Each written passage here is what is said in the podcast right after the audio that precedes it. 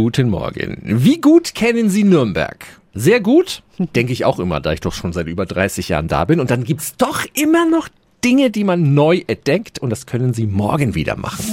365 Dinge, die Sie in Franken erleben müssen. Jawohl, morgen ist Weltgästeführertag. Er soll die Arbeit der vielen Stadtführer wertschätzen. Natürlich machen auch die Nürnberger Gästeführer mit. Ihre Vorsitzende ist Michaela Hertlein. Frau Hertlein, ein Kollege kümmert sich in einer Führung ganz wichtig um die Bratwurst, gell? Jawohl, die Bratwurst hält in Nürnberg Leib und Seele zusammen.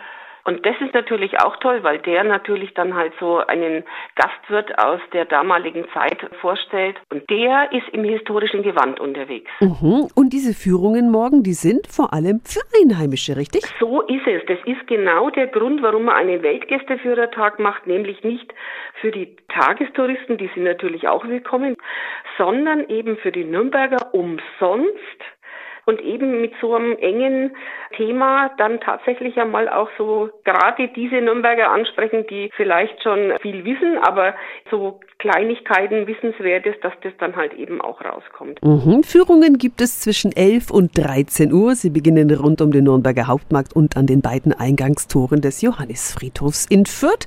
Da konzentrieren sich die Touren auf Persönlichkeiten der Stadtgeschichte, unter anderem Grete Schickedanz, Max Grundig, Alfred Nathan und viele andere.